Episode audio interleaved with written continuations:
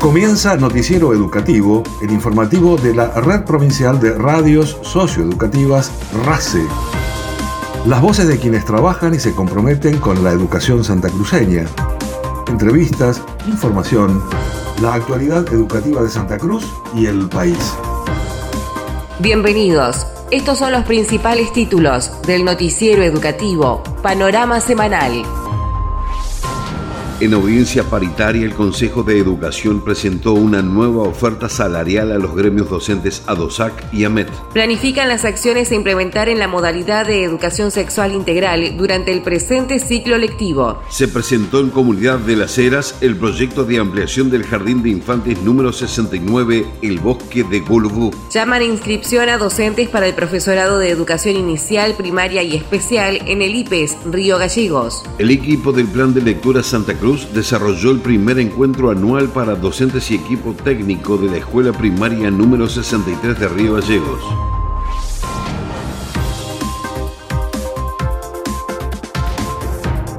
En audiencia paritaria entre el Consejo de Educación y los gremios docentes ADOSAC y AMET, se presentó una nueva oferta salarial que elevará el valor punto a 226,8072 en el mes de julio. El vicepresidente del Consejo Provincial de Educación, Ismael Enrique, calificó la propuesta mejorada y superadora. La propuesta concreta es, nosotros vamos a aumentar en tres tramos el valor punto índices hasta julio, el valor punto índices, el monto en valor dinero que se multiplica por cada uno de los cargos y eso es al básico. Cuando hablamos de valor punto índice hablamos de aumento al básico, concretamente. Proponemos hacer elevar este punto índice a el mes de julio donde un docente va a llegar a cobrar 5.198 por cargo, estamos hablando de cargo inicial, sin antigüedad, sin carga familiar, y 65.198 con 94 para el salario del mes de julio. En este momento digo en julio, cuando llegue un aumento también del FONID, el Fondo Nacional de Incentivo Docente,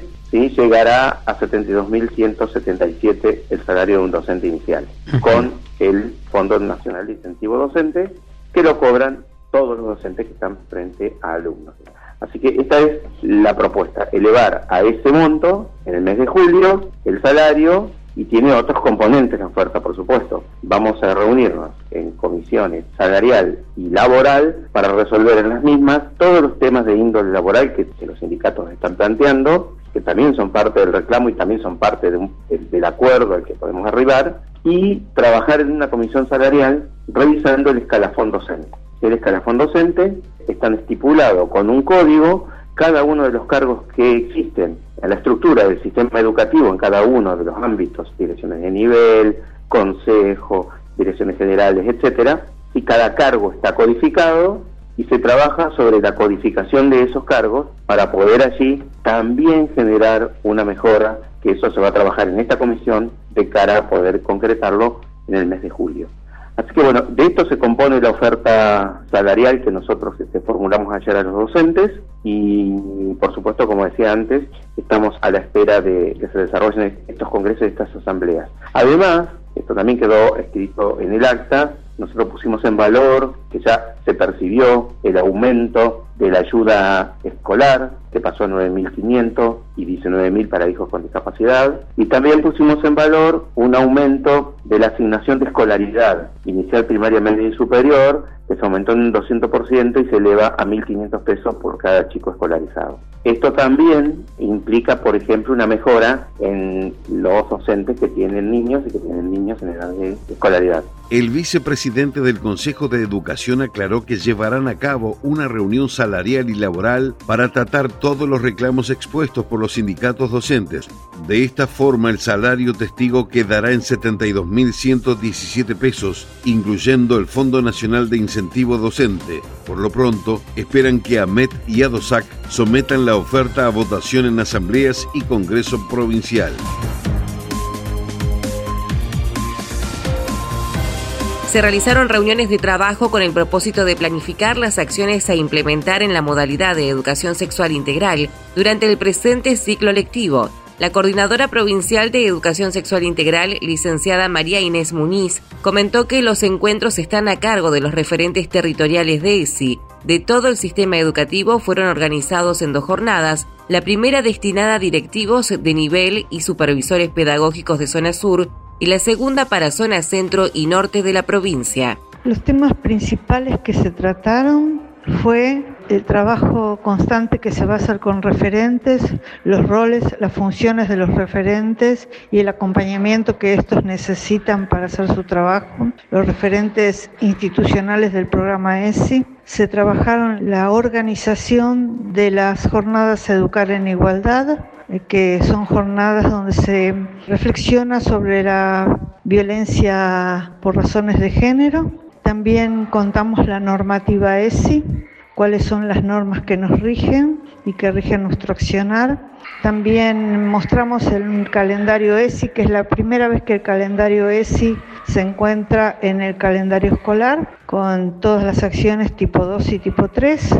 Hablamos de las capacitaciones. Este año se van a hacer cinco capacitaciones, en principio, tres con la UBA y dos que hacemos nosotros. Las tres que hacemos en conjunto con la UBA es la diplomatura en ESI, tercera cohorte, un plan de trabajo con familias y un plan de trabajo con supervisores y directivos y en función de las que hacemos solo nosotros es un plan de detección y prevención del abuso sexual infantil, una capacitación en detección y prevención del abuso sexual infantil y otra capacitación sobre ILE a partir de la ley que desde el año pasado está. También trabajamos los planes de presencialidad. Hace dos años que la ESI no está presencial en la escuela. Siempre estuvimos trabajando estos dos años por internet, por reuniones Así que a partir de este año ya vamos a hacer, estamos haciendo un plan de trabajo presencial que todavía le falta un poquito, pero ya lo vamos a presentar. Vamos a trabajar una comisión para educación de adultos y otra comisión con escuelas técnicas. María Inés Muñiz explicó que se van a organizar jornadas Educar en Igualdad, propuesta desarrollada por la cartera educativa con motivo de invitar a la reflexión en cuestiones vinculadas a la violencia por razones de género. Además, trabajaron sobre la ley de educación sexual integral y su régimen dentro de las instituciones escolares. se presentó en comunidad el proyecto de ampliación del Jardín de Infantes número 69, el Bosque de Gulubú, en Las Heras. El proyecto es una iniciativa que permitirá un mayor despliegue del trabajo de la comunidad educativa de la zona.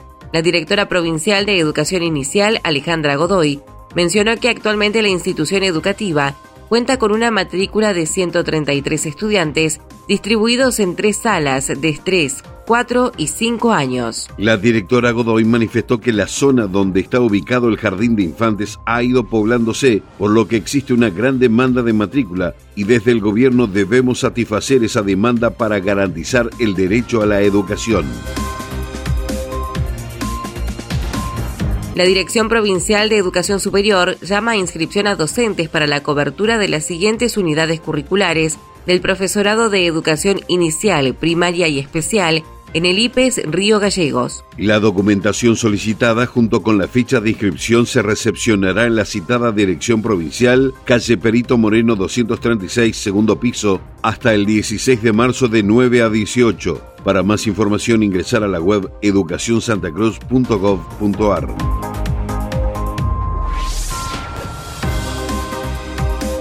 El equipo de Plan de Lectura Santa Cruz desarrolló en la escuela primaria número 63 de Río Gallegos un primer encuentro para docentes y equipos técnicos, cuyo eje fue presentar la multiplicidad de lecturas disponibles en las bibliotecas escolares de todos los niveles y modalidades, con la idea de potenciar las herramientas y la capacidad expresiva de nuevos itinerarios lectores, es tarea de todas las áreas y espacios educativos. La referente del Plan Provincial de Lecturas, Marta Pereira, explicó que este taller se basó en el concepto de habilitar la palabra, para lo cual se trabajó con los referentes de las modalidades intercultural bilingüe, educación sexual integral y de la Dirección General de Educación Artística.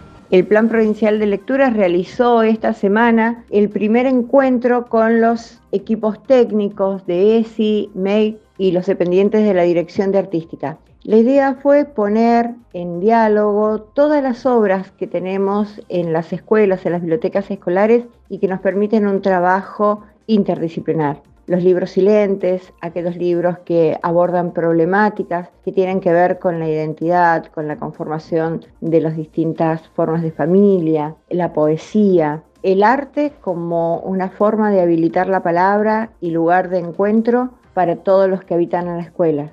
También se analizaron y se vieron las posibilidades del trabajo con las familias, con los docentes, siempre siendo la literatura el eje que convoca a estos encuentros.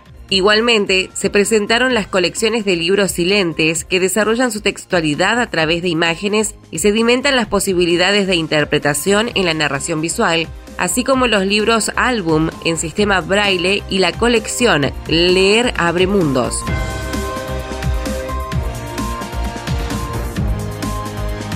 A partir de la presentación de una nota respecto a la situación edilicia de la Escuela Industrial número 4, el director provincial de Educación Técnica Profesional, ingeniero Rodrigo Gohan, remarcó la importancia de poder reunirse con el centro de estudiantes y directivos de esa institución para visualizar y analizar los puntos tratados y darles rápida solución.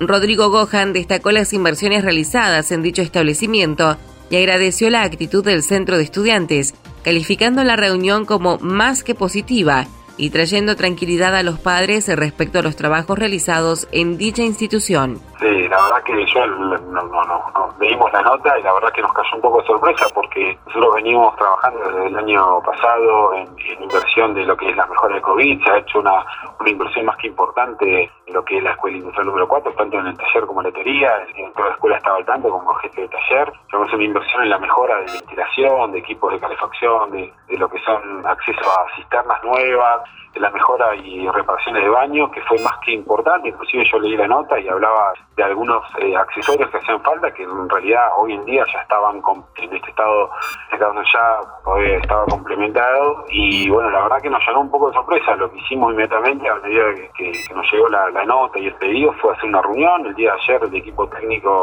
de la dirección, junto con infraestructura escolar y las empresas pertinentes, con el centro de estudiantes y el equipo directivo de la escuela, tuvimos una reunión donde un acto donde se visualizó y, se pudo se pudo analizar y, ir viendo cada uno de los puntos, este caso que, que, la verdad que para nosotros nos cayó un poco de sorpresa. Pero rápidamente nos pusimos a disposición por indicación del presidente del Consejo, porque la verdad que en este caso siempre tenemos presencia territorial, no solamente en Río Gallegos, sino que en el resto de las localidades. Y bueno, el equipo técnico resolvió, eh, la verdad que una reunión más que positiva con, con los estudiantes, porque también se trató de poder ver, no solamente invertir en el Estado, darle participación y cuidado y darle el valor agregado y la responsabilidad de egresar si no van a ser futuros técnicos y, agradezco el compromiso que han tenido ellos para poder cuidar esta escuela que es la segunda más grande de educación técnica de la provincia como el número 4 la verdad que estamos más que contentos y el equipo directivo respondiendo. Así que por aprovechar este, este espacio para transmitir a los padres que la escuela está bien tiene los servicios en condiciones. Es una escuela que funciona en tres turnos que por supuesto siempre va a haber cuestiones imagínense que es una, es una escuela que funciona casi más de, de 16, 17 horas al día con todo lo que se implica. Así que, por supuesto, puede haber roturas, puede haber cuestiones, pero rápidamente eh, el equipo de infraestructura escolar estamos trabajando para que se pueda normalizar. El ingeniero Gohan destacó el compromiso de las y los estudiantes y su preocupación no solo para con su colegio, sino desde su vocación con su futura profesión de técnicos.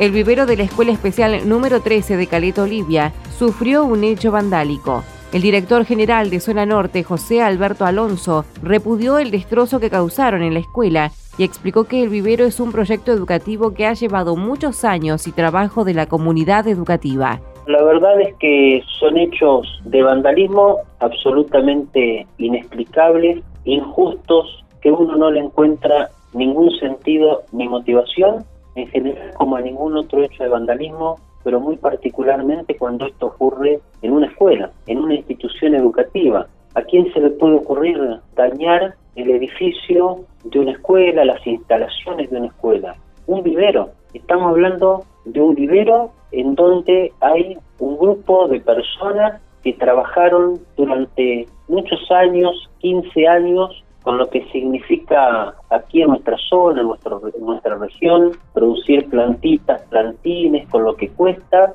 y que tiene que ver con la vida, ¿no? Con, con festejar la vida, con ver cómo una planta germina, crece, que están eh, destinados dentro de un proyecto del que formó parte alumnos y alumnas, pibes y pibas durante 15 años que se habrán asombrado con la maravilla de, la naturaleza que significa ver crecer una planta, docentes, padres, personal de la cooperadora y que con mucho esfuerzo han llevado adelante. Un esfuerzo que aparte nosotros lo vemos a diario como el que hace la gente de mantenimiento para mantener en condiciones los edificios escolares, para que, eh, porque las escuelas, pongamos en claro esto, son para los pibes y para las pibas, son para nuestros chicos, para nuestras chicas. Para ellos son las escuelas, son de ellos y para ellos. Y cuando se atenta contra un edificio escolar o contra un vivero, como en este caso, en realidad se le está haciendo daño al objeto más importante que tiene la educación, que son nuestros alumnos, nuestros pibes y nuestras pibas. El director Alonso manifestó que destrozaron todo, pero lo único que no destruyeron y que no van a destruir nunca es la voluntad de la comunidad educativa de la Escuela Especial número 13, que sin lugar a duda lo van a volver a levantar e implementar porque se lo merecen quienes concurren y a toda la comunidad en general.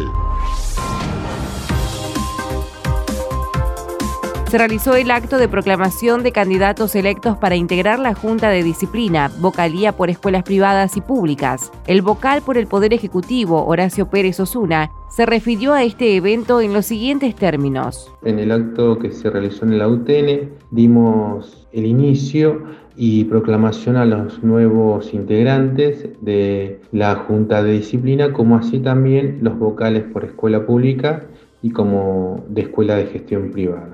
Este acto estuvo acompañado por el vicepresidente Ismael Enrique, la secretaria de Coordinación Educativa, la profesora Norma Benedetto, los vocales ingresantes, como así también los miembros de Junta de Disciplina. Este acto se llevó a cabo haciendo entrega de sus diplomas correspondientes, como así también las resoluciones del Consejo donde avalan eh, cada lugar, ¿no? cada puesto. También le dimos continuidad, ya que esto, estas elecciones se tendrían que haber hecho en el año 2020, pero como todos recordarán, a través de lo que pasó en el mundo con el tema de la pandemia, se retrasaron dos años, 2020 y 2021. Se pudo llevar a cabo, obviamente, con un calendario ajustado, en una situación de excepción, pero bueno, se pudo realizar como siempre nos marcó nuestra presidenta y, y nuestra gobernadora, llevar a cabo todas las situaciones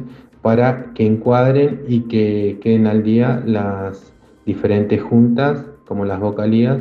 Eh, próximamente estamos armando ya para la junta de clasificación. Nos lleva eh, aproximadamente 90 días.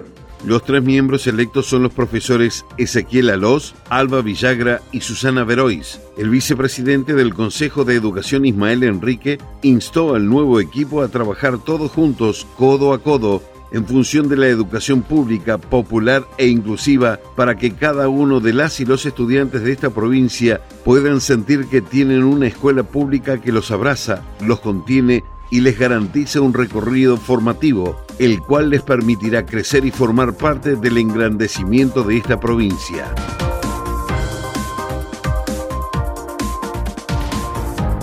La directora general de nivel jóvenes y adultos, Marina González, fue entrevistada en el programa Conexión RACE que se emite por Radio Nacional El Calafate, haciendo referencia a las inscripciones para jóvenes y adultos que quieran ser parte del Sistema Integral de Gestión de Oportunidades, SIGO. Durante el mes de febrero tuvimos dos modalidades de inscripción, una que era presencial para SIGO en mi barrio, que podían los estudiantes acercándose a cualquiera de las franjas de la provincia, inscribirse ya sea para el nivel primario, para culminar el nivel primario o para la terminalidad en lo que respecta al nivel secundario. Y después estuvimos con una, un desarrollo que se hizo a través de las plataformas del Consejo, que los estudiantes podían inscribirse totalmente de manera virtual a lo que es el SIGO 3.0, ¿sí? que es esta modalidad de cursada para secundaria donde todo el trayecto que el estudiante tiene que hacer lo realiza de manera virtual. Hoy justamente cerró esa inscripción con un total de 634 nuevos inscriptos, lo que es un número bastante importante para la modalidad. Marina González explicó que Sigo Terminalidad está destinado a aquellos estudiantes de cualquier escuela de la provincia que culminaron el secundario pero deben asignaturas tanto de planes de estudios antiguos como vigentes. Dijo además que para acceder a SIGO deben acreditar como mínimo un año de cursado del último año del nivel secundario. Los interesados en conocer más del acceso al plan, el modo de estudio y de evaluación deberán concurrir a las EPJA más cercana o bien pueden contactarse a los teléfonos de la Dirección General de Educación Adultos 2966 42 55 18 y programa Sigo 3.0 2966 67 63 51.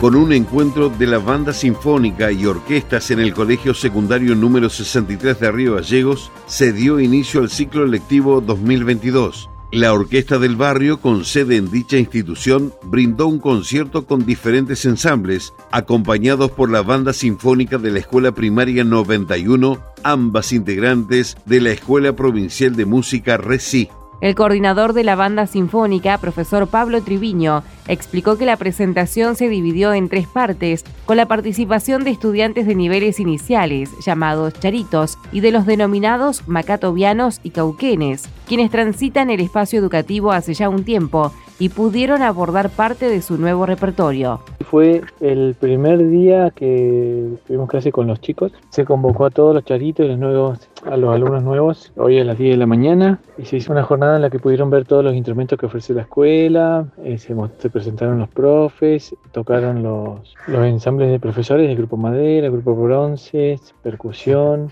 y cuerdas todos por separado y se mostraron cada uno de los instrumentos. Después hubo un momento en el que mm, tocamos todos juntos, los profes, una obra sinfónica. Y después hubo un momento en el que los chicos pudieron recorrer ahí al gimnasio los instrumentos, encontrarse con sus profes. Los que todavía no sabían qué instrumento elegir, este, ahí tuvieron la oportunidad de ver los instrumentos, hablar con los profesores para que le expliquen y, ver si, si, se deciden por algún instrumento. Después de eso terminó la jornada de charitos, que son los iniciales, y llegaron los chicos más grandes, que son los cauquenes macatovianos, y tuvimos un ensayo normal, clase de fila y ensayo normal, con todo éxito. Treviño destacó la gran demanda de inscripciones de estudiantes nuevos y reinscripciones de años anteriores y subrayó que esta escuela genera espacios de encuentros musicales que brindan a los futuros músicos el desarrollo de habilidades concretas, sociales, de contención y preparación musical, fortaleciendo además sus trayectorias escolares. Los y las interesados en inscribirse en la escuela RECI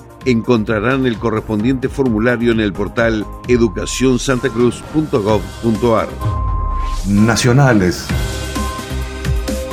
El canal educativo y cultural Encuentro, creado por el Estado argentino en 2007, celebra 15 años y para conmemorarlo, estrenó contenido y renovará su programación. Bajo el lema El conocimiento nos transforma, estrenó tres producciones especiales. Nos vemos en Encuentro, 15 años de TV educativa, 15 años, 15 series y pequeños grandes momentos que recogen el testimonio de personalidades de la vida cultural, educativa y política y ponen en valor la memoria audiovisual del canal. Uno de los referentes más destacados, el docente y divulgador licenciado Darío Steinschreiber, subrayó lo importante de transmitir conocimientos como la filosofía a través de la pantalla de encuentro, lo cual tiene que ver con la decisión política de llegar a una ciudadanía cada vez más amplia con contenidos que cuestionen y resignifican nuestra realidad. La importancia de una serie como Mentira la Verdad en la pantalla pública tiene que ver con la decisión política de hacer divulgación filosófica con la intención de eh, una llegada a una ciudadanía cada vez más amplia.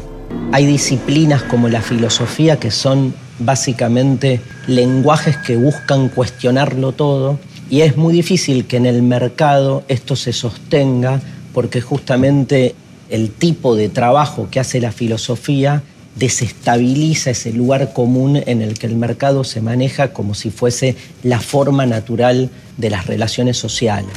En abril se sumarán también nuevas temporadas de los consagrados ciclos Mentira la Verdad, Historias de Vidas, y Encuentro en el Estudio. Se continuará la incorporación de nuevos micros educativos y se abordará el lanzamiento de nuevos formatos y temáticas, incluyendo Identidad Marrón, Cartografía Feminista, Los Discos que nos cambiaron, Impulso Sonoro y Quereme Trans, entre otros. Noticiero Educativo RACE, las voces de los protagonistas. Noticiero Educativo se elabora con información propia, aportes de las áreas de prensa del Consejo Provincial de Educación y el Gobierno de Santa Cruz, Ministerio de Educación de la Nación y portales educativos.